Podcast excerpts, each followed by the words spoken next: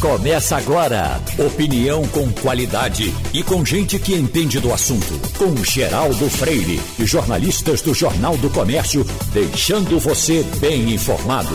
Passando a limpo. Passando a limpo está começando. Hoje é segunda-feira. Hoje é dia 26 de julho de 2021. Hoje é dia dos avós e dos bisavós. Parabéns para você. Acho que semana passada nós falamos aqui, eh, Wagner, dos, da questão da média de vida, da, dos 35 anos, né, que foi até um tempo desses. Não é a primeira vez que a gente trata desse assunto, mas é sempre lembrar que hoje as crianças conhecem os avós. Num passado não muito longo, raramente as crianças conheciam os avós. Eu, eu até conheci, eu conheci meus dois avós, pais de minha mãe. Engraçado, eu não conheci praticamente minha mãe, mas eu conheci o, o pai dela e a mãe dela porque morreram com 85 anos, mais ou menos. O, o, se você tem uma ideia, o meu avô, pai da minha mãe, ele não andava de carro por nada na vida. Ele tinha medo de, de, de pegar carro.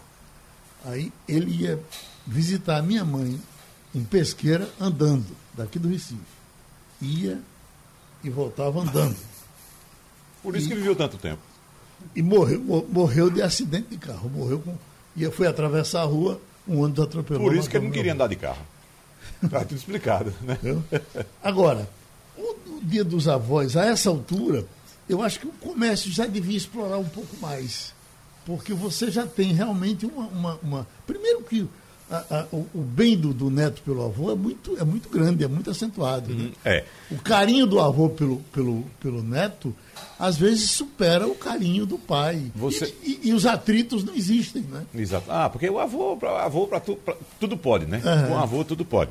Mas veja só, você cita a situação interessante. Você foi de uma geração que praticamente não conheceu não, os avós, é. né? Aí mudou a geração. A minha, por exemplo, eu e os meus amigos todos conhecemos os avós. Todos. Os quatro. Conheceu os quatro? Os quatro. Os uhum. quatro. Agora está voltando a ser como era na sua. As pessoas não estão mais conhecendo os avós. Por quê? Porque as pessoas estão casando mais tarde, estão tendo menos filhos e mais tarde e por isso esses filhos que nascem mais tarde correm o risco de não conhecer os avós. Mas então você tem uma geração mediana aí que está conhecendo os bisavós. Uhum. Eu tenho diversos amigos que são bisavós. É, exatamente. Uhum. Exatamente. Mas à medida que o tempo passa, com essa tendência de filhos mais. você ter filhos mais velhos, ter filhos, você mais velho, melhor demorar dizendo, mais a casar. Demorar mais a casar. E é. ter menos filhos, aí você pode entregar para esses filhos uma, uma situação de não conhecimento dos avós. Hoje, hoje é muito raro o cara casar muito cedo. Você casou com quantos anos? Eu casei com 34 anos. Eu casei com 17. Não, 37, casei com 37. Eu casei com 17. Uhum. Mas, é, é, Ivanildo, qual, qual o seu o sentimento que você desenvolve nessa questão de Dia dos Avós? Bom dia, Geraldo. Bom dia, ouvintes, companheiros de bancada. Veja só, eu conheci apenas uma avó, a mãe da minha mãe. É, o meu avô era vivo, é, mas ele foi embora para a Amazônia como soldado da borracha em 1942 e jamais voltou. Uhum. Ele lá constituiu outra família que a gente não conheceu, enfim. A minha avó eu conheci, agora os avós, meus avós paternos eu não conheci. Até porque meu pai perdeu o pai dele com 4 anos de idade e a mãe no ano que ele casou, em 1942. Então eu fui um órfão de avós praticamente. Agora, realmente, você falou uma coisa que é verdade. O comércio deveria aproveitar mais o dia dos avós, porque os avós estão vivendo mais, os netos estão, é, estão conhecendo netos adultos que podem dar presentes aos avós e não os exploram tanto quanto exploram o Dia dos Pais e o Dia das Mães. Uhum. Tem uma boa chance aí de fomentar a venda no comércio. É verdade. Já que o comércio não está fazendo, atenção, netos, hoje é dia dos avós, vamos dar um presente a eles. Né, Jamildo? Exato. Olha, quando você estava falando aí, Geraldo, me remeteu à minha infância. Eu tinha um avô, eu não conheci por parte de pai, meu avô, mas conheci por parte de mãe seu Pedro, era uma figura esquisita, meio intimidadora, em contraste com minha avó, que era um doce de criatura. Ele era muito alto, vivia com um chapelão lá na Campina do Barreto, um fumo de rolo no ar. Imagine, você é pequeno quando é, é mais novo, né? Ele era muito alto e aparecia um, um gigante. E o único momento assim de carinho, entre aspas, eu dizer, era essa bênção. Eu, Deus te abençoe. Uhum. Eu, um sujeito meio, meio rude, mas assim, no principal, a pessoa correta, vivia do trabalho e não tenho o que reclamar não, fora essa esquisitice. É porque é, era, um, é, era uma geração. Outros tempos. Era uma geração coronela, né? Porque você Exato. pega, você pega hoje os, os, carinhos dos avós pelos netos hoje. É, é, tem, tem, eu, eu, eu tenho alguns amigos que se anularam a partir da chegada dos netos. Eles não querem mais nem saber de para brincadeira, para coisa. É ficar com o neto, ficar uhum. com o neto. É cuidar do neto, entendeu? E você falou aí da longevidade, geral, dos avós e tendo bisavô também, já que hoje também é o dia do bisavô. O meu avô materno morreu bisavô e meu avô paterno morreu tataravô. Sim. Entendeu? Uhum. Veja só que coisa. Mas você conheceu então até bisavô você não chegou a conhecer? Bis, bisavô, acho que eu conheci uma, uhum. conheci uma ainda. Agora, tem realmente essa coisa, quer dizer, ao mesmo tempo que está se vivendo mais, está se casando muito mais tarde. É, né? exatamente. É, a, a, a, a, minha mãe casou com 14 anos. Exatamente. Eu casei com 17, é. você já foi para 30. É. Você casou com quantos anos, Ivanildo? 28. 28. Pessoas é, já era bastante rodado, já estava na hora de me aquietar. É, por isso que o, o, os avós, na, na, geração anterior, eles chegaram a ser bisavós ou tataravós, porque casavam muito cedo. Os filhos também casavam cedo. Que, tinham muitos filhos. Mesmo que morressem cedo, mas casavam cedo. E, né? casavam cedo também. É, reproduziam cedo. Né? Exatamente. Né? Exatamente. Hoje, a, a, é, nas décadas de 60, 70, as pessoas casavam dos 20 anos. Você uhum. casou com 17, veja só. Uhum. Né? O que era que tu tinha na cabeça com 17 anos? É, vontade de casar. Mas olha, uh, Ivanildo, há pouco tá, saiu aqui uma informação de um levantamento que a Igreja Católica esteve fazendo sobre patrimônio. Eu achei pequeno. Esse, esse, esse levantamento é feito do Vaticano e a Igreja uh, uh, constatou que tem 5 mil imóveis. Eu acho isso tão pouco em relação aos imóveis que a gente sabe que a igreja tem, a, a não ser que ele não esteja ligando a, a, Santa Casa, ao Vaticano, mas é, certamente é a mesma origem, né? Eu achava que só tinha. Vai cinco... ver que não contaram os do Recife. Exatamente, porque eu acho que só aqui tem 5 mil. Uma vez eu pedi para fazer um levantamento sobre o patrimônio da Santa Casa da Misericórdia, que é a igreja, aqui em Pernambuco. O número de imóveis era uma coisa monstruosa. No bairro do Recife, no Recife Antigo, aquela rua, Rua da Guia, aquelas ruas mais transversais, quase todos os é, prédios antigos que tinham ali pertenciam à Santa Casa. A Rua do Imperador deveria ter, na época, seis ou sete grandes edifícios, que grandes construções que pertenciam à Santa Casa. E depois até eu questionava, porque eu achava que a Santa Casa era uma caixa fechada, ninguém sabia o patrimônio que ela, ela tinha, né, e não prestava conta, não tinha balanço.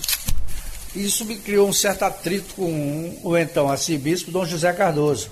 Uhum. Mas de qualquer maneira eu procurei fazer o que a sociedade queria saber, né? Qual é, é o patrimônio da igreja em Pernambuco? Ah, e é uma caixa fechada, ninguém sabe. Exato, todo mundo tem interesse nisso. Me disseram, inclusive, você falou no Recife Antigo, que o prédio da Chantecler, da boate Chantecler, diz que é, é da Santa Casa. Esse eu não tenho certeza. Agora, com certeza, o prédio do restaurante Leite é da Santa Casa. Até um dia desses o aluguel era 17 mil reais mês. O prédio do restaurante Leite, um prédio de. Uma, uma casa de, de, mais de 100 anos, não é, Ivan? O antigo Hotel Recife também, Geraldo. Ali na Rua do Imperador, na esquina com. Não sei o nome daquela rua, sim ao lado do Jornal do Comércio, do, do, prédio do Jornal do Comércio, que hoje é a sede da OAB, é. aquele prédio também pertencia à Santa Casa. Não sei se passou adiante, enfim. Mas é muita coisa que você não sabe, nem desconfiava. Uhum. Um prédio da Zé Araújo, que Zé Araújo ocupava na Rua do Imperador, era da Santa Casa. quino e tecidos era da Santa Casa. É, são inúmeros, são inúmeros. É, então você também concorda que esse 5 eh, mil tá, tá, não está bem avaliado, na é verdade. Tem, muito, tem muita coisa que está voando aí e o Papa Francisco precisa dar uma olhada mais, mais aprimorada, né? Ô Geraldo, você sabe que o Vaticano é uma cidade-estado, né? Sim. Praticamente toda é dele. Não é? Uhum. Não, não há como correr. Enfim, eu acho que esses 5 mil imóveis que eles levantaram devem ser na Itália. Talvez na, na Europa, talvez. Talvez na Europa, é? enfim. Uhum. Você chega em países muito católicos, como a Polônia, por exemplo, a igreja é riquíssima, riquíssima, tem muito dinheiro. E a igreja não é só nas capitais. Por exemplo, no Juazeiro do Padre Cícero, tem muita coisa ali que é da igreja. Até porque havia um costume das pessoas antigamente que morriam e deixavam os bens para a igreja, né? É verdade, é verdade. Uhum. Aqui eu conheço uma amiga minha, é, não vou falar o nome dela, mas ela é jornalista. A mãe tinha quatro imóveis na rua Avenida Rio Barbosa. Ela doou um para a igreja local. Foi lá, o arcebispo passou a, a, a procuração para ele passar a escritura e deu de porta fechada uma casa na rua, na uhum. Avenida Rio Barbosa para a igreja. A partir de quarta-feira, é, bom, não sei se porque a quarta-feira é o dia D dessa história, mas o mês de julho é o mês é, julho amarelo para as doenças é, de fígado, especialmente os riscos de hepatites virais. E nós estamos com o cirurgião Cláudio Lacerda para falar um pouco com ele sobre as hepatites, especialmente, para começar, doutor Cláudio, a hepatite C, porque a hepatite C, há perto de, de 20 anos eh, passados, era quase uma sentença de morte. Então, eh, eu me lembro que um amigo teve hepatite C crônica progressiva. Aí vem a informação, olha, não cura porque é crônica, não resolve porque é progressiva, ela vai terminar uh, uh, dominando o fígado e, e o camarada dança. E é, é, bom saber, não sei se já falamos disso aqui, mas é bom saber que hoje os senhores curam a hepatite C com relativa facilidade. Não é isso, doutor Cláudio? Bom dia, Geraldo. Bom dia aos demais membros da, da bancada.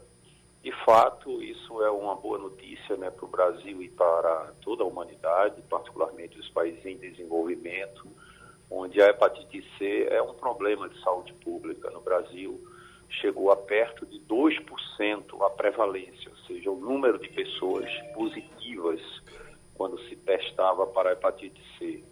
Para que você tenha uma ideia, Geraldo, dos 1.600 transplantes de fígado que nós fizemos, né?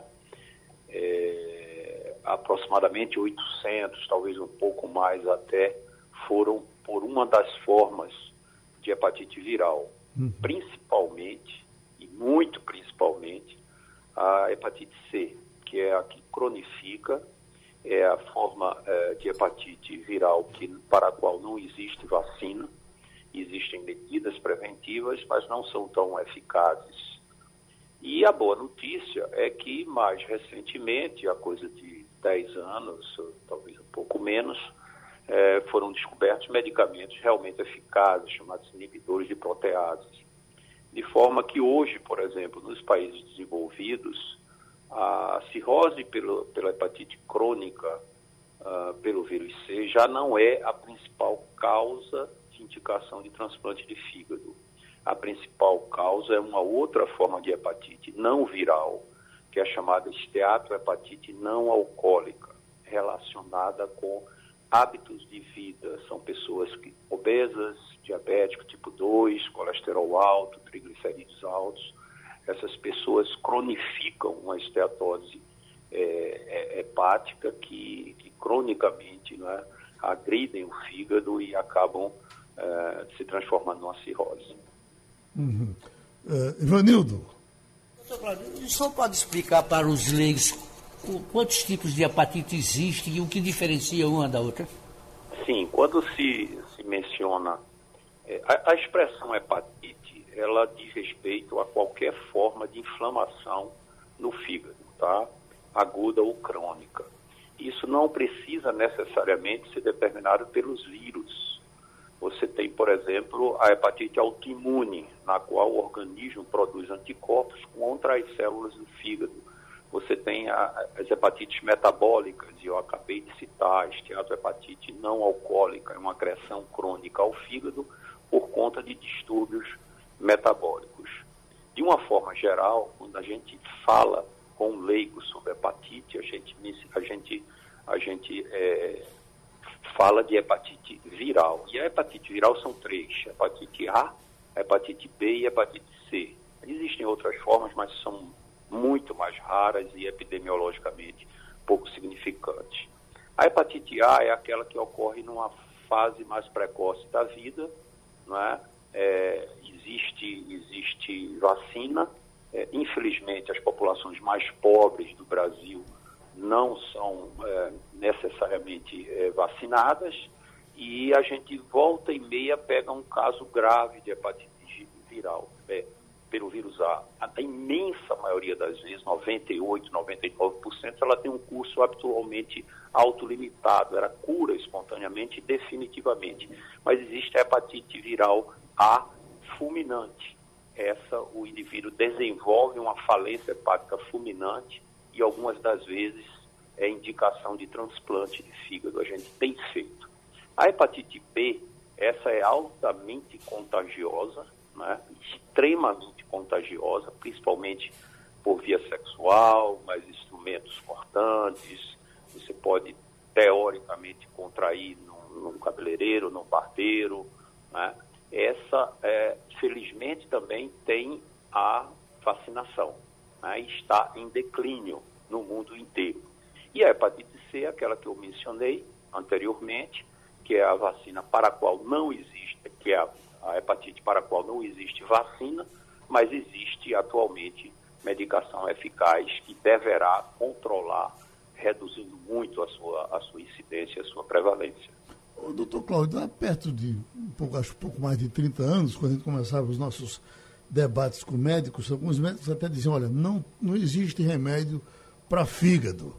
Aí, é, é, é, tanto que quando era normal, a gente quando criança, aparecer com o olho amarelinho, aí é, a, a, mãe dava água de coco amarelo né, e dizia que com aquilo se curava esse, esse tipo de hepatite, que é, é, me parece um tipo mais simples. Eu não me lembro mais dessa, de, dessas diversas crianças com olho amarelo tomando água de coco, porque apareceu remédio para esse, esse tipo de hepatite. Não, apareceu a vacina, na verdade, né? Uhum. Então, a, a, as crianças hoje, né, que têm uma condição social, socioeconômica melhor, todas elas são, são vacinadas, né? A partir dos 12 meses de vida, elas já podem ser, ser vacinadas. Hoje, inclusive, existe a vacina combinada para vírus, vírus A e vírus B, né?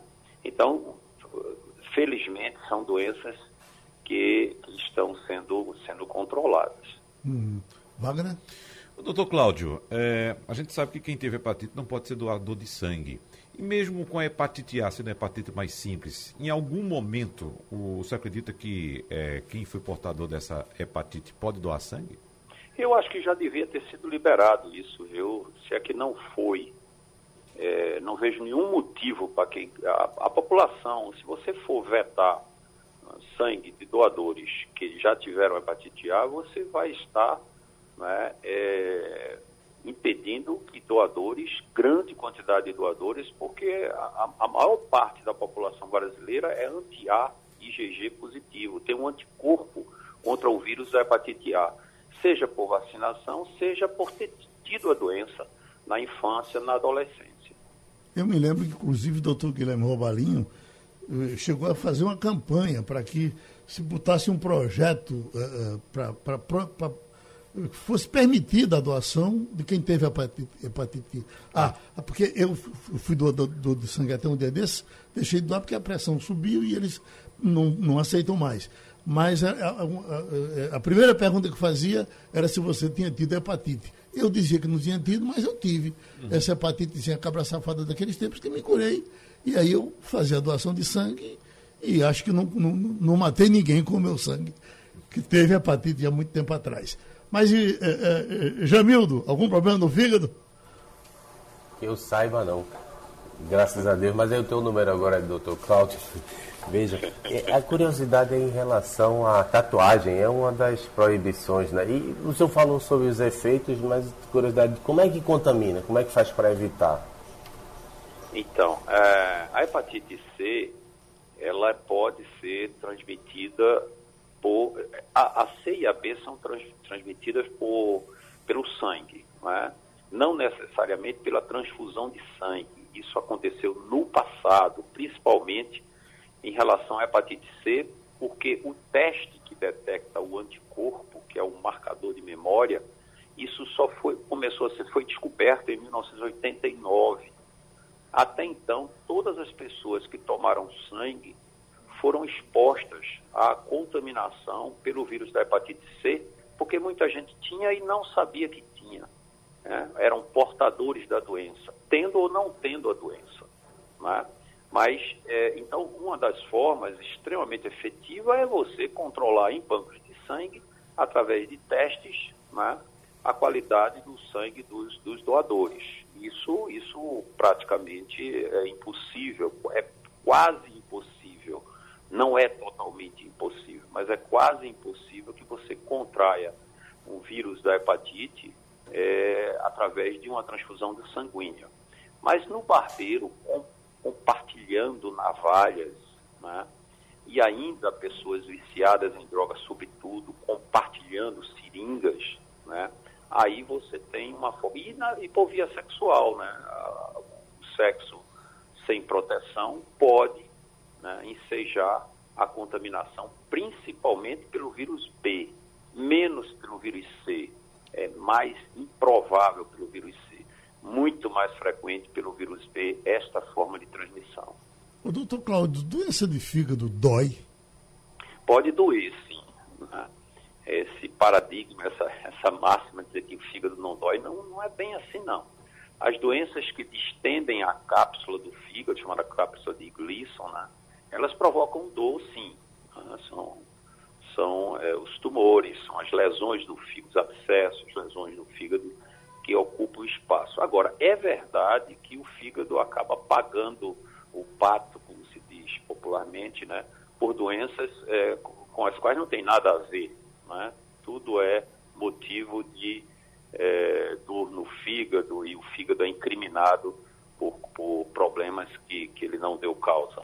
Então, essa data é importante para a gente dizer que os problemas de fígado existem e que, e que tem tratamento para eles. E se você relaxar e não cuidar, a coisa pode complicar e pode matar, não é, doutor Cláudio? Exatamente, Geraldo. A mensagem né, que esse mês de julho amarelo nos traz é justamente para as pessoas se ligarem, né? Pessoas, principalmente os, os profissionais eh, de saúde, né? Se vacinarem contra, contra a hepatite B, né? E qualquer um que tenha submetido algum tipo de risco, faça o teste. Fazendo o teste, né, você tem a chance, tem a possibilidade de um tratamento precoce antes que a doença evolua para uma forma grave, além do que você deixa de ser um transmissor no momento em que, ou pelo menos minimiza, mitiga esse, esse, esse risco de transmissão, você se sabendo um portador do vírus até que você seja tratado efetivamente. Doutor Cláudio, diga aí de novo, por gentileza, quantas, quantos transplantes o senhor já fez ir fazendo, minha, deixando aqui na minha, a, a, a nossa na minha equipe, agenda? Geraldo, ela, a nossa equipe trabalha, tem sua base no Hospital Oswaldo Cruz, mas trabalha principalmente, faz mais transplantes no IMIP do que no Oswaldo Cruz, faz também no Jaime da Fonte, e agora nós estamos transplantando num hospital em João Pessoa. Uhum. Nós temos um total que se aproxima de 1.600 transplantes ao longo de 21 anos, anos de história. Pronto. A gente agradece ao cirurgião Cláudio Lacerda a participação aqui no Passando a Limpo. Temos a contribuição do delegado Tancredo Loio, com a sua larga experiência de polícia, aqui por Passando a Limpo, por conta doutor Tancredo, desse acontecimento com a deputada federal Joyce Hassman, Uh, no normal, quando você chega, as pessoas, olha, o que, é que aconteceu com essa deputada? Como é possível isso? Né? Na mídia social, já chegam as brincadeiras. O que eu mais recebi nesse fim de semana foi gente dizendo, olha, foi a perna cabeluda que, que bateu na, na, na deputada. Eu me lembro do que, dos meus tempos do interior, tinha a comadre Fulozinha. Eu não sei se, se no interior todo era assim, mas no seu interior se falava da comadre Fulozinha? Muito pouco. Não, mas falava. Mas falava é, né? já ouvi falar. É. Comadre Fulozinha, é, Ivanildo, é do seu tempo de sertão? Ouvi falar na comadre Florzinha, mas ouvi mais falar da perna cabeluda. A perna cabeluda, né? Pois olha, no meu interior é, era um medo que a gente tinha, inclusive, de, de andar pelas, pelas matas, porque se dizia que a comadre Florzinha era uma menininha encantada que apareceu, se você só viu o cipó batendo, era uma surra de lhe arrebentar e você não encontrava o dono, quem estava dando a surra. Essa é a brincadeira, mas para falar sério, Jamildo, puxa a conversa aí da deputada eh, eh, eh Joyce com o doutor Tancredo Loio para saber se ele nos, nos orienta sobre isso. Obrigado, Ivan. Obrigado, uh, Geraldo. Veja, esse final de semana ela chegou a dar novas entrevistas, descartando o que tem sido prática na internet, né, nos últimos dias, a afirmação de que ela teria levado uma camada de pau do, do marido ela sugere e já informou aí um nome de um adversário, de um desafeto à Polícia Legislativa. É, existe a chance realmente de ser alguma coisa doméstica, ela está usando isso politicamente? Seria muita disfarçatez. Se isso for descoberto, ela acaba com a carreira política dela. Né? Eu vi de um coronel da, da PM que me mandou, está com toda a cara de ser uma coisa doméstica, uma agressão domiciliar. Eu, pessoalmente, não acredito. Eu acredito mais que alguém tenha invadido o apartamento, drogado e machucado. Doutor Tancredo? Bom dia, Geraldo. Bom dia, Jamildo. Bom dia, mestre Ivanildo Sampaio. Bom dia, Wagner. Bom dia a todos os ouvintes da Rádio Jornal. Veja bem, em investigação policial é muito arriscado você palpitar. É, você, sem ser o presidente da investigação, é, dizer o que está acontecendo. Mas, já que você me pede opinião, eu vou me atrever a tal. É, a, a circunstância narrada por ela é altamente nebulosa. A investigação, eu prefiro discordar um pouco de Jamildo. Ela precisa começar em casa. Ela precisa começar em casa. Onde, quando, como, quem, perguntas que têm que ser respondidas. E há muitas situações esquisitas como é que uma pessoa é agredida na forma que ela foi e não procura a polícia no dia seguinte para fazer um registro policial e pedir investigação, pedir para ser submetida a um exame de corpo de delito, para que o seu apartamento fosse periciado devidamente, sem violação do local. Tudo isso não aconteceu porque ela não quis. Ela preferiu é, ficar entre muros e solicitar uma apuração da Polícia Legislativa da Câmara dos Deputados. Um negócio totalmente estrúxulo. Não aconteceu nada nas dependências da Câmara dos Deputados. Aconteceu uma agressão a ela. E a, as primeiras notícias, ela também vem com a história inverossímil, né? Porque é a mesma coisa de você indagar sobre aquele menino Henri se ele teria sofrido uma queda. Ele não sofreu queda, ele levou uma pisa. Então, é uma versão que cheira a mentira e a desvirtuar o foco do, do, do acontecido. Então, ela, em momento algum, poderia ter levado uma queda. E ela levantou essa possibilidade.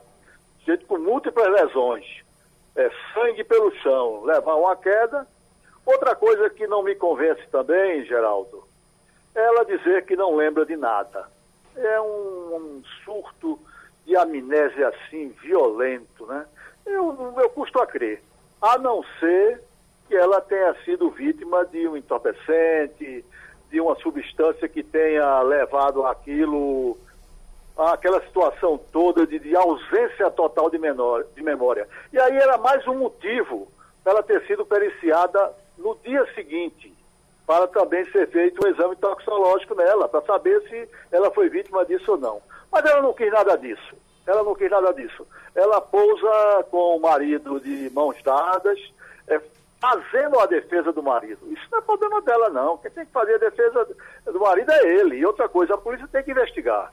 Uhum. Mas, mesmo admitindo a violência doméstica, eu acho, eu acredito que ela foi vítima de uma agressão deliberada. E isso é possível se esclarecer. Porque não é possível que não tenha câmara nesse, nesse edifício onde ela mora. Como é que uma mulher que vinha sendo ameaçada, como ela diz há muito tempo, não tomou as cautelas necessárias também de colocar a câmara no seu apartamento? Então, muitas dúvidas que só uma investigação isenta, responsável, técnica, vai mostrar onde é que está a verdade. É.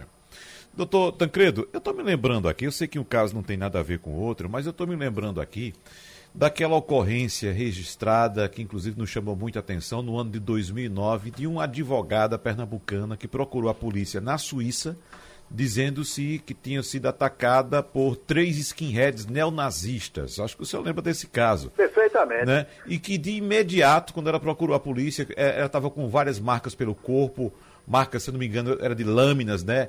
É, é, é, é, é, quando ela procurou a polícia, de imediato a polícia na Suíça se pronunciou e disse: ela provocou esses ferimentos, né? Então foi aquele alvoroço, uh, todo mundo correu para defender, que não era, de fato ficou provado que ela mesma tinha, tinha provocado aqueles, aqueles ferimentos. Então, Wagner, pois não, doutor. Há, há, veja bem, há, há uma tendência natural é, do aconchego familiar, do, do grupo familiar, é, não admitir determinadas circunstâncias é, quando envolve um dos seus. O caso que você cita é, é, é básico, é típico.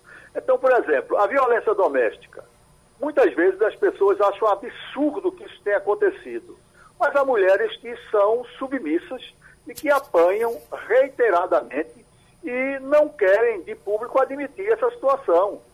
E a polícia vai lá, investiga e apura. Eu não estou dizendo, repito mais uma vez, que ela foi alvo de violência doméstica, mas pode ter sido.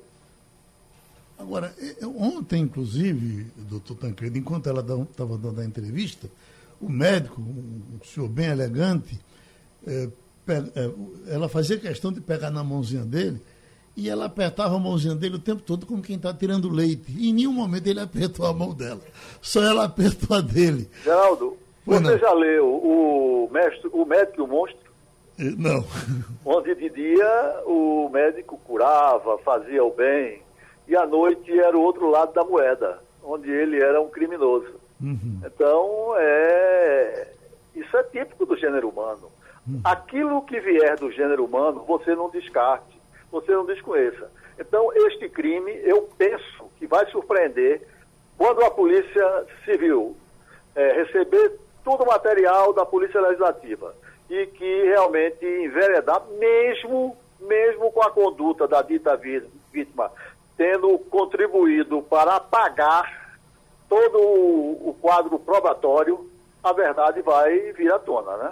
O senhor Ivanildo vai falar, mas eu só quero lembrar que ontem ela estava dizendo que soube, através de, de, de gente da polícia, que estaria sendo feito um, um, ia ser feita uma denúncia contra ela de que ela teria sofrido um acidente de carro e que teria batido no carro dela. E ela disse que de imediato já tinha mandado fotografar todo o carro para mostrar que naquele momento o carro não estava machucado. Porque ela achava que alguém ia machucar o carro dela para dizer que tinha sido nesse acidente. Mas Ivanildo Sampaio. Bom dia Tancredo eu dia, concordo plenamente com você. A história da mulher é muito mal contada como é que ela apanhou, não viu quem bateu, é, mora num prédio público, porque o prédio que ela mora é residência oficial de deputados, não tem um, uma câmera de vigilância, não tem um vigilante lá embaixo, não tem, não tem absolutamente nada. Aquilo ali aconteceu dentro das quatro paredes do apartamento dela, no meu entender. Espero que eu esteja errado e que consiga se descobrir se foi realmente alguém veio lá de fora que, é, que bateu nela. Eu não tenho Mas a é, capacidade... É, é, você aconselharia o que nesse momento, Tancredo, com a sua experiência de delegado, com a sua vivência de homem público, enfim? O que, é que você acha que deveria ser feito? Veja bem, eu não tenho a capacidade técnica científica para falar dessa perda de memória dela. Se isso cientificamente se explica nas circunstâncias em que ela está alegando. Eu tenho minhas dúvidas e permaneço com elas. E o que eu defendo, Ivanildo, é uma investigação a fundo da Polícia Civil do Distrito Federal. É, eu tenho minhas desconfianças também quando é esse trabalho de polícia legislativa, que é altamente vulnerável, certo? Altamente sofrível, passível de influência de todos os lados dentro do Congresso. Isso, para mim, não tem muita valia, não. Eu creio no que a Constituição diz no artigo 144 e que define quais são as polícias é, que existem no Brasil e, dentre elas, a Polícia Civil é responsável pela apuração das infrações penais. Então, o caso é típico de polícia. Pelo fato dela ser deputada federal, não coloca ela numa redoma, não. Não, então eu acho que a investigação tem que ser feita pela Polícia Civil, com isenção, com responsabilidade e correr atrás. Porque, na verdade, a polícia está correndo atrás agora com a vítima obstaculando, não deixa de ser, obstaculando a apuração dos fatos. Porque, como o Geraldo falou há pouco, a pose dela mão a mão com o marido, negócio para novela, né? Negócio. Coisas que na, na vida real ela, é, não acontece, não. Pronto, então a gente ouviu o delegado Tanquedo Lóio. Eita, quando se fala em, em reforma administrativa no Estado, de salários grandes e pequenos, aliás, só falam nos grandes, mas eu estou vendo aqui, ó. São Lourenço tem mais de 300 vagas, então São Lourenço está contratando gente. Aí que se diz aqui, ó, é, é, grande parte para a área da educação. E os salários, os salários podem passar de R$ 1.300. Isso não é proibido passar de 1.300, mas deve ficar de 1.300 para baixo. Para você ver como se ganha mal no serviço público, não é? E evidentemente os desencontros que outros ganham muito no serviço público. E isso será que um dia se resolverá, Ivanildo Sampaio? Geraldo, mais do que nunca, isso mostra o quanto se faz necessária uma reforma administrativa. Os municípios estão quebrados, a gente sabe disso. Aí abrem concurso, e às vezes não abrem concurso, e empregam dezenas, centenas de pessoas, sem, nenhuma, sem nenhum compromisso com o equilíbrio financeiro, sem nenhum critério de que é preciso aquilo ter urgência, é preciso ser feito. Não, você vai contratando e vai botando lá. O próximo prefeito, se você não pagar agora, deixa para o outro pagar, que também não vai pagar. Enfim, é, é necessária uma reforma é, administrativa profunda, não apenas no plano federal, mas no estadual e no municipal. Isso não pode, isso não deve ser feito, isso não. Enfim, é, isso é uma vergonha, é uma vergonha. Já estamos com a Eliane Cantanhede, Eliane, e você está pegando o bonde andando, mas é o que o São Lourenço aqui está contratando os servidores, em especial aqui para a área de saúde, dizendo os salários podem passar de R$ 1.300. E aí, mundo que está me chamando a atenção que uh, aprovaram na Câmara de Vereadores uma taxa para pagar gasolina de vereador. Uh, uh, evidentemente que deve, deve estar na casa de, desses 1.300. Uma verba de um salário mínimo por uma, mês. Uma verba de para cada vereador. Só para gasolina para cada vereador. 1.100 reais por mês só uhum. para combustível. Eu não sei, Eliane, se essa informação ela é, é oficial. Eu, eu já, mas já me disseram que na Coreia do Sul a base salarial é a base de salário de professores. Você tem essa informação? Não tem essa informação, não, Geraldo. Bom dia a você, bom dia. bom dia, colegas, ouvintes. Mas é o seguinte, sabe? É bom a gente discutir isso, porque não está na hora de aumentar é, salário de servidor público quando você tem 15 milhões de desempregados no setor privado né? Isso sem contar os desiludidos que nem procuram mais emprego. Você tem gente com fome, muita gente na rua, muita gente fazendo fila para pegar osso para comer. Então não está na hora de aumentar o salário de funcionário público que tem emprego garantido, tem estabilidade. Agora, eu, isso me lembra um projeto que teve apoio de empresários, inclusive, é, eu acho que foi o Afif Domingos, né, que é do Sistema S e tal, que me, que me passou isso, e era um projeto para dizer o seguinte: municípios pequenos, né, com até tantos mil habitantes, os vereadores têm que trabalhar de graça. Então, é o médico, é o, o gari, é, é o engenheiro, é o pedreiro, que se dispõe a ajudar a sua comunidade. Se reúnem tantas horas uma vez por semana, é gratuitamente, não precisa nem de salário, quanto mais de ajuda de gasolina, ajuda disso, penduricalho daquilo, sabe? Isso é um escândalo, gente. E o governo federal dá exemplo, porque você viu que os salários dos é, ministros militares agora, é, os ministros militares da defesa, lá do, da presidência, aumentaram seus salários acima do teto institucional, que é o teto do Supremo Tribunal Federal, que hoje está em torno de 39 mil reais. Mas eles praticamente dobraram isso assim, ah, não, não, ah, não pode, é pouquinho. Enfim, tudo tem hora, tudo tem oportunidade, não está na hora de você brincar com a paciência da população brasileira. Helena, eu estava hoje tentando fazer aqui uma pesquisa com, com, os meus amigos, perguntando: as Olimpíadas estão lhe interessando muito, estão lhe interessando uhum. pouco ou de jeito nenhum? E justamente hoje, quando tivemos uma brasileirazinha uh, de 13 anos de idade uh, ganhando medalha de prata no skate. Esse negócio de skate não é coisa de maloqueiro, não? Olha, eu vou te confessar uma coisa, Geraldo. Eu nunca na vida me imaginei ficar horas e horas e horas na frente da televisão assistindo um campeonato de skate. Uhum. Né? Skate é completamente fora né? do, do, do, meu, do meu ali, do meu interesse. Pois eu fiquei horas e horas com a vitória do Kelvin, né, que foi, enfim, ficou prata no, no skate street é, masculino. E ontem fiquei até quase duas horas da manhã por causa da nossa fadinha, da nossa Raíssa, a maranhense de Imperatriz, 13 anos de idade, a medalhista mais jovem da história do Brasil nas Olimpíadas.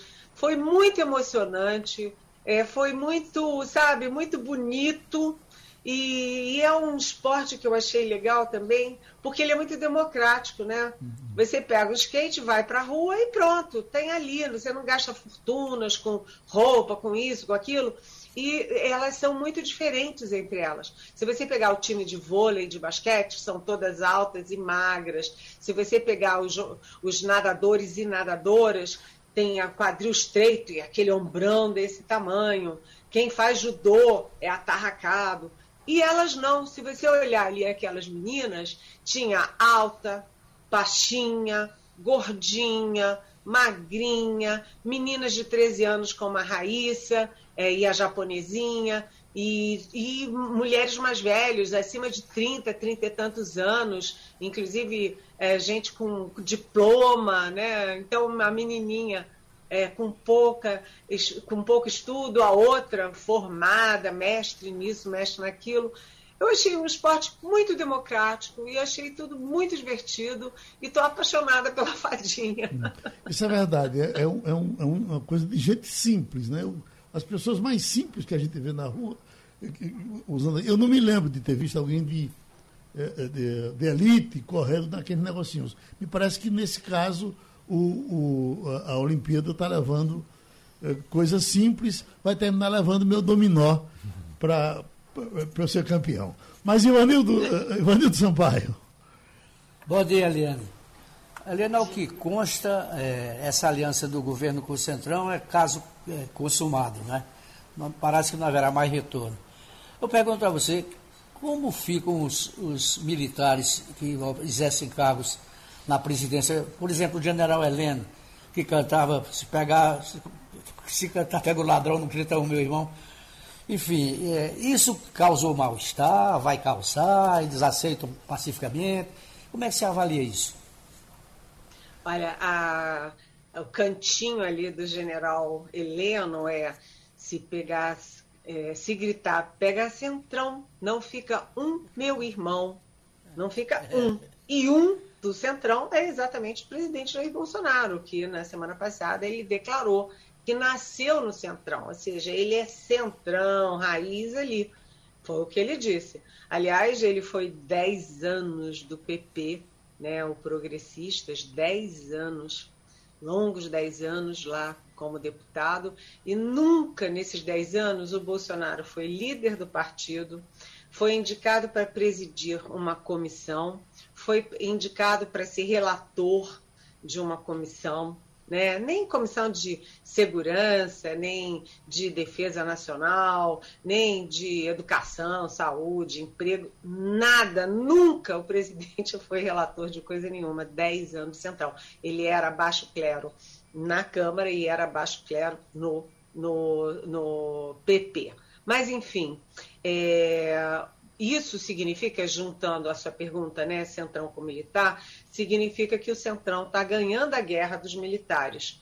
Porque você vê o anúncio oficial que será feito hoje, já está batido o martelo, mas o anúncio oficial será hoje, é de que a Casa Civil, que é o coração do governo, né? É, o, é quem coordena os outros ministérios, que coordena a relação do governo com o Congresso Nacional, sai das mãos de um general de quatro estrelas da reserva, Luiz Eduardo Ramos, e passa para o Ciro Nogueira, que é presidente do Progressistas e é líder inconteste do Centrão.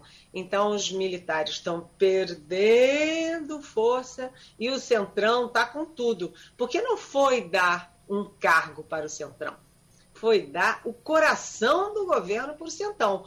Você veja bem, Vanildo, se o, o ministro da Economia, Paulo Guedes, tiver que decidir algum plano de governo, tiver que mandar um projeto para o Congresso, ele tem que se submeter à Casa Civil. Ou seja, vai ter que se submeter ao Centrão. Oi, Fábio. O Eliane, por falar nessa reunião que iria ser realizada hoje, a gente acaba de receber a informação de que o avião que estaria trazendo o senador Ciro Nogueira teve um problema na saída lá do México e, portanto, ele não chegará a tempo para essa reunião com o presidente da República hoje. Então, essa reunião deve ficar agendada ou reagendada para amanhã. Mas o que se diz, Eliane, nos bastidores, se a gente sabe que nem tudo que reluz é ouro, né? Ah, nessas decisões sempre tem algo por trás também. O que se comenta é que Ciro Nogueira teria dado um piti há poucos dias por causa de um empréstimo liberado pelo Banco do Brasil ao governo do Piauí, que, como sabemos, é liderado pelo petista Wellington Dias.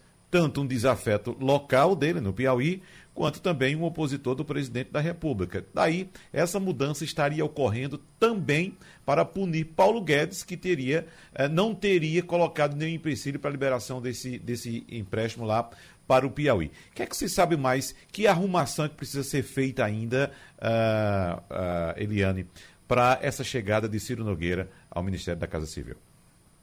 Olha, você sabe que você me deu uma notícia. Eu não sabia que o avião dele do México tinha atrasado. É, eu sei que ele viaja em um jatinho dele, né? Inclusive cobra o querosene de aviação ali, né? O combustível ele cobra do, do, do, do da verba parlamentar dele. Mas então, você me deu uma notícia de última hora agora de que foi adiado. Mas adiado, mas não significa suspenso, porque é uma decisão tomada e envolve muitas coisas. Na verdade, a questão específica do empréstimo é um dado dessa história, porque o presidente já vinha pensando antes disso, antes mesmo do embrólio do empréstimo, o presidente já vinha é, pensando no Ciro Nogueira para, o, para um cargo importante no governo. Tanto que o senador Flávio Bolsonaro, filho 01 do presidente, o mais velho, já tinha é, contatado, já tinha convidado o Ciro lá atrás. Ou seja, não é uma novidade. Agora, isso mostra bem como o Ciro Nogueira é uma síntese do Centrão. O que, que é o Centrão? É exatamente o Ciro Nogueira. Ciro Nogueira, em 2018, ele participou de todas as reuniões do Centrão para apoiar o Geraldo Alckmin do PSDB. Participou de todas as reuniões, concordou, negociou, falou, e na última hora o Centrão foi com o Alckmin, mas o Ciro Nogueira pulou fora e foi com quem? Ele que é de direita, assumidamente de direita, foi com o PT e apoiou Fernando Haddad do PT no primeiro e no segundo turno. E não apenas apoiou o Fernando Haddad, como chamou o Bolsonaro de fascista. Mas o Bolsonaro ganhou a eleição, tomou posse e já no primeiro ano de governo, o Ciro Nogueira já estava bucutum dentro do governo de quem ele chamava de fascista. Então, a lealdade do, do Centrão e do Ciro Nogueira é uma lealdade geleia. Né? Vai de acordo com o vento. Se o vento for a favor do Bolsonaro, se o Bolsonaro estiver forte em 2022, eles ficam até o fim. Mas se o Bolsonaro começar a fazer água, eles pulam fora do mesmo jeito como pulam dentro, sabe, Wagner? Jamildo Melo. Bom dia, Eliane. Me permita insistir nessa questão ainda do Centrão. Bolsonaro, é fato, derruba mais um discurso da campanha de 18. Mas você pode me acusar de inocente, mas eu vejo uma coisa boa nessa aliança com o PP que é o esvaziamento, possível esvaziamento da agenda ideológica. E dessa forma, talvez ele possa tocar algo da agenda econômica que interessa a todos os brasileiros. O que é que você acha? Olha, não sei, porque hum, a agenda ideológica é muito cara para o presidente e é muito cara também para setores do Centrão. A gente lembra que o Bolsonaro, quando anunciou, chamou os partidos do Centrão de centro. Ah, esses partidos do centro. Não é assim. O nome é Centrão, mas esses partidos não são de centro, eles são de direita. Né? Nem todos são de extrema direita como o Bolsonaro, mas eles são partidos de direita, não de centro. E muita gente do Centrão concorda com a pauta conservadora de costumes do Bolsonaro. Concorda sim, mas eles não têm maioria na Câmara, tanto que a Câmara, todo mundo imaginava que o Bolsonaro eleito fosse fazer uma revolução conservadora de costumes e não conseguiu fazer. Né? Tentou, inclusive, nos votos da ONU, conseguiu, tentou em, em, projetos dentro do Congresso, mas essa pauta não avançou. Ou seja, o, o, o Congresso não permitiu retrocessos. Isso é uma coisa boa. Agora, na questão da economia, o Centrão não é ideologicamente liberal ele não tem ideologia liberal. Ele é assim: o governo acha que precisa aprovar tal coisa, vamos nos organizar e dar os votos ao governo.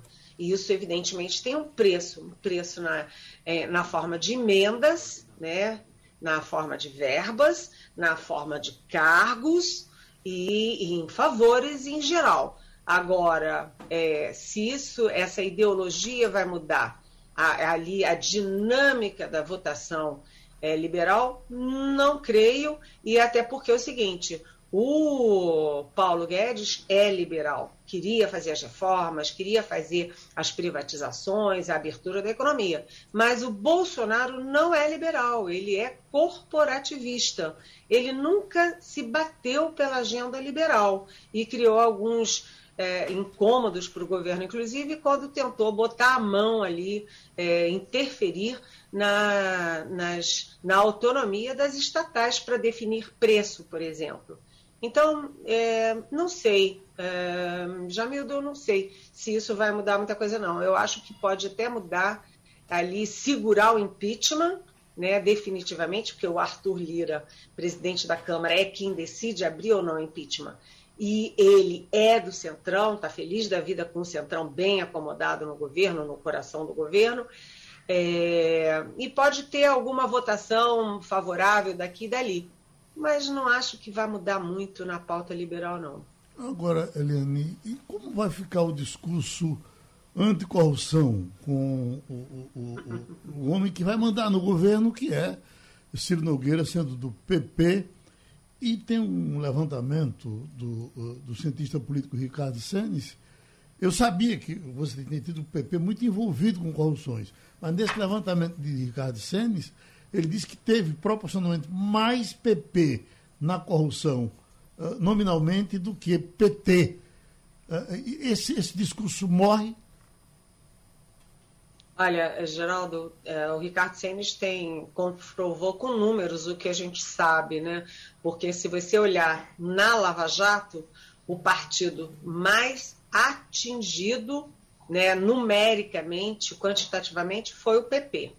E o PP, que era aliadíssimo do governo Lula e depois do governo Dilma. Eles eram muito ali, aliados, aliados ferrenhos ali, de primeira linha. Né? Agora, é, o, o, a persona é, Jair Bolsonaro de 2018, ela ruiu totalmente, porque o Bolsonaro se elegeu e teve 57 milhões de votos, se apresentando como anticorrupção, tanto que ele assumiu, a primeira coisa que ele fez foi chamar o Sérgio Moro, o ícone da Lava Jato. Veja o que, que aconteceu depois. Ele demitiu o Sérgio Moro, ele é investigado no Supremo por botar a mão pesada na Polícia Federal para livrar a cara dos próprios filhos. Ele mexeu no COAF, mexeu na Receita Federal e indicou para a PGR, Procuradoria Geral da República, alguém, o Augusto Aras, que era fora da lista tríplice. Aí o Bolsonaro também se apresentou como liberal na economia, que ia fazer as reformas, que ia abrir a economia, privatizar tudo. Você viu que ele assumiu e não fez nada disso, nem se empenhou, nem mesmo pela reforma da Previdência. E o Bolsonaro também se elegeu com a história do, é, do, do nova política nova política, enterrar a velha política, enterrar o Centrão. E você vê que o Centrão não está apenas no governo, mas no coração do governo. Portanto, o Bolsonaro é, privatizante liberal acabou, o Bolsonaro anticorrupção acabou, o Bolsonaro da nova política acabou. O Bolsonaro real está aí. Agora é saber se é esse Bolsonaro que vai competir em 2022 ou se eles vão arranjar outro personagem para enganar os bobos, né? Porque acredita nisso quem quer, né? Uhum. Agora, Helena, para a gente fechar, é, você tem ideia de, dos rumos que tomarão as investigações com relação ao caso da deputada Joyce Hartmann? Olha, isso é uma coisa muito delicada, Geraldo. Por quê? Porque a história não tem pé nem cabeça, né? Você está deitada na sua cama, dentro da sua casa com seu marido e aparece com seis fraturas e é, machucados e roxos pelo corpo, tem alguma coisa aí que não faz sentido. Mas eu, sinceramente, eu não me arrisco a dar um palpite sobre isso, porque, sabe, é, envolve questões pessoais, familiares e de investigação policial que eu não não sei dizer. Eu hum. até posso contar uma coisa para vocês. Um velho leitor meu, que eu não conheço pessoalmente, mas que é médico psiquiatra, ele me mandou um, um, longo texto com muito bem embasado, dizendo que a Joyce Hasselman toma um remédio, que é um remédio para dormir, que você só pode tomar já deitada no seu travesseiro, toma o remédio e fecha o olho. É um remédio que é contraindicado, você não pode tomar o remédio, ver televisão, ler, fazer qualquer tipo de atividade. Você tem que tomar para dormir. E a Joyce Hasselman disse que tomou e estava vendo televisão. Ele disse que isso dá uma espécie de desligamento que a pessoa pode, por exemplo, cair, né, levantar e cair de novo, e que, é, e que depois isso dá, o remédio dá uma amnésia. Ele me passou isso, esse médico, né, que eu não conheço pessoalmente e que é meu leitor há muito tempo. Aí, é, vamos ver, né, eu acho que há várias hipóteses. O que eu só não concordo é que as redes sociais bolsonaristas estão trucidando a Joyce Hasselman é, nas redes sociais. Eles estão trucidando com fake news, usando até o logotipo do Estadão para condenar a Joyce Hasselman. Até este momento, ela é uma vítima. Está uhum. machucada, quebrou o dente, tem fraturas, Portanto, eu trato ela, por enquanto, pelo menos até agora, como vítima. E não me arrisco com palpite, não. Ela, ela assume que tomou algum remédio, Helene? Assumiu. assumiu. Ela assumiu que, tomou esse, que toma esse remédio. Uhum. Ela toma esse remédio e todo mundo perguntou como que o marido dela estava no quarto ao lado e não ouviu. Porque para quebrar osso, bate, faz uhum. barulho. E ela disse que ele também toma remédio para dormir. Portanto, não sei, mas pode estar aí. Eu achei curioso ela chamar a polícia legislativa para investigar o caso, já que ela mora no imóvel uh, funcional da Câmara. Mas o fato é o seguinte, ela deveria ter chamado a polícia, a polícia civil, né, para apurar esse tipo de, de circunstância. Cuidado que tem um cachorro latindo aí perto de você, tá certo? Coisas. É, a minha filha viajou e deixou o cachorro dela aqui em casa. E aí é coisas de home office, eu não controlo o cachorro. Um abraço, Eliane. Terminou o Passando a Limpo. Você ouviu opinião com qualidade e com gente que entende do assunto. Passando a Limpo.